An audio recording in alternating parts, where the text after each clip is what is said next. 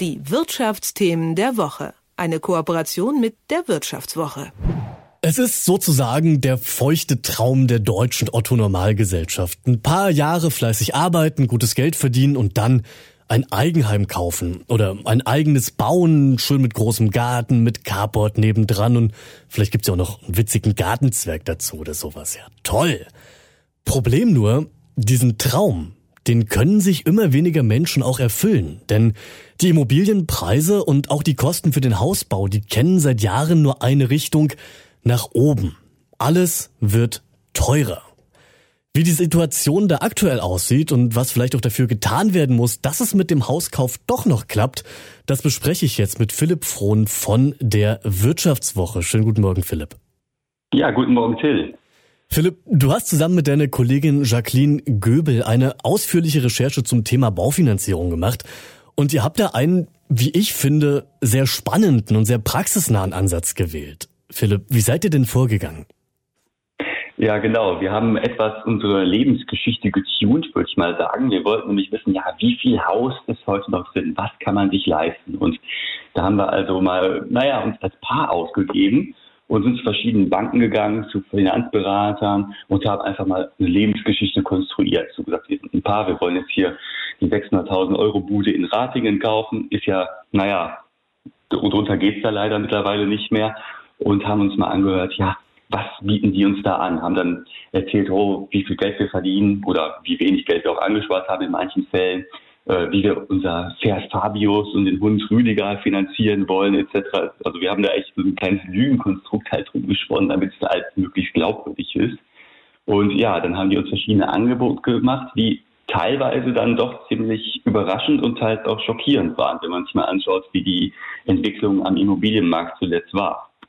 Also ihr habt das wirklich ja bis ins Kleinste ausgesponnen. Auch wenn man sich den Artikel mal so durchliest, da sieht man wirklich mit genauesten Zahlen und richtig durchdacht gerechnet.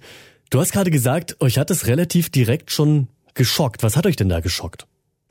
Also wir haben ja, wie gesagt, verschiedene Szenarien durchgespielt mit verschiedenen Einkommens- und Vermögenssituationen. Und manche hätte man von vornherein sagen müssen, ja Leute, eure Vorstellung und die Realität, das geht nicht. Dazu habt ihr einfach zu wenig Geld angespart, um euch diese Belastung ans Bein zu nageln.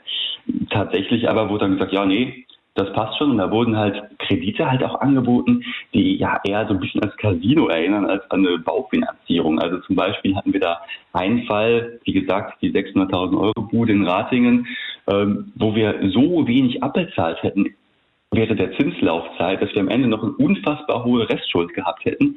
Und ja, die, also wir hätten rein kalkulatorisch 47 Jahre gebraucht, bis wir den Kredit abbezahlt hätten. Also dann wären wir ja schon längst in Rente oder tot, wer weiß. Ne? Also äh, da wird schon teilweise mit sehr merkwürdigen Angeboten gelockt.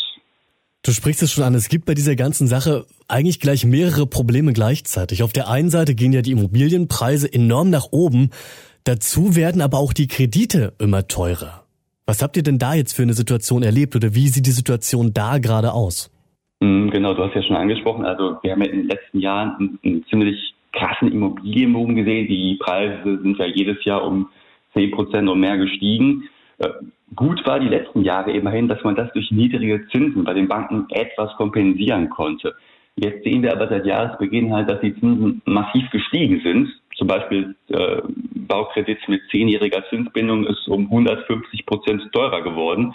Und das merkt sich, das merkt der Käufer natürlich total in seiner monatlichen Belastung. Also äh, wenn ich jetzt einen Kredit abschließe, ist der bei der gleichen Darlehenshöhe locker 300, 400 Euro teurer als noch vor vier Monaten.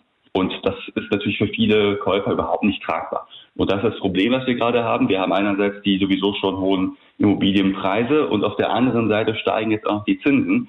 Und das macht für viele die Finanzierung ja kaum mehr stemmbar und sogar die äh, Finanzierung für Gutverdiener absolut problematisch.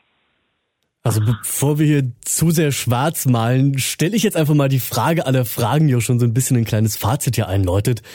Wenn man sich nun gerne ein Haus kaufen möchte, worauf kommt es denn dann an, wenn man jetzt nicht Millionär ist, dass man das doch noch irgendwie stemmen kann? Habt ihr da ein paar Tipps gefunden? Also wichtig ist äh, erstmal sich zu fragen, ja, was kann ich mir überhaupt leisten? Das ist natürlich problematisch, weil wir ja schon gesehen haben, die Immobilienpreise, die sind überall gestiegen. Ich muss mehr Geld in die Hand nehmen.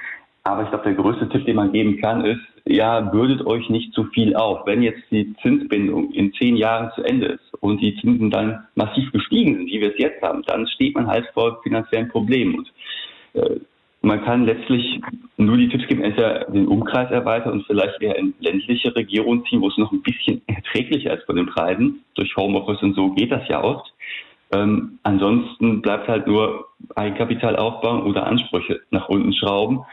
Und ja, vielleicht hat man ja Glück. Tendenziell wirken sich ja steigende Zinsen negativ auf die Immobilienpreise aus, weil, wir haben es ja gerade schon gesagt, es ist schwieriger, einen Kredit zu kriegen. Weniger Leute kriegen dann ein und die Nachfrage nach Immobilien könnte sinken. Aber das ist jetzt eine Sache, die erst in einigen Jahren wahrscheinlich äh, sich bemerkbar machen wird. Also wer aktuell nach einer Immobilie sucht, den hilft das wenig, aber das könnte so die Hoffnung für den einen oder anderen sein. Aber unterm Strich äh, kommt man halt nicht drum herum, naja, Eigenkapital aufzubauen oder zum Beispiel auch in der Verwandtschaft nach Geld zu fragen. Vielleicht erbt man was oder bekommt eine Schenkung, aber ja, um keinen Schiffbruch zu erleiden, ist jetzt momentan halt äh, notwendig, mehr Geld einzubringen. Philipp, wenn du es gerade selbst schon angefangen hast, dann lass ich dich jetzt gerne noch ein kleines bisschen rumorakeln zum Schluss. Wie schätzt du denn die Situation da in den kommenden Jahren ein? Wird weiter alles teurer werden und es demnach auch für immer weniger Leute möglich sein, sich den Traum vom Eigenheim zu erfüllen? Oder könnte es da doch demnächst vielleicht eine Trendwende geben? Was sagst du? Sagen. Ich meine, der Blick in die Zinsglaskugel, das, äh, da kann niemand wirkliche Prognosen abgeben. Ähm, wir haben schon gesehen, die EZB zum Beispiel hat die Leitzinsen ja bei Null belassen vorerst. Die Banken haben also Stück weit etwas vorgenommen. Die Frage ist nur, wie viel. Also haben wir jetzt schon den großen Preispeak, den großen Teuerungspeak bei den Zinsen erlebt? Das weiß niemand, genau wie, wie sich die Immobilienpreise letztlich darauf auswirken. Also wie gesagt, tendenziell sinken die Preise bei steigenden Zinsen, aber äh, ja, da großartig zu orakeln, ich glaube, das, äh, da wird man nicht zu zufriedenstellenden Antworten kommen, leider. Das sagt mir Philipp Frohn von der Wirtschaftswoche und die Geschichte von ihm und Jacqueline Göbel, die findet ihr ab heute in der neuesten Ausgabe der Wirtschaftswoche. Philipp, ich danke dir für das Gespräch. Die Wirtschaftsthemen der Woche. Eine Kooperation mit der Wirtschaftswoche.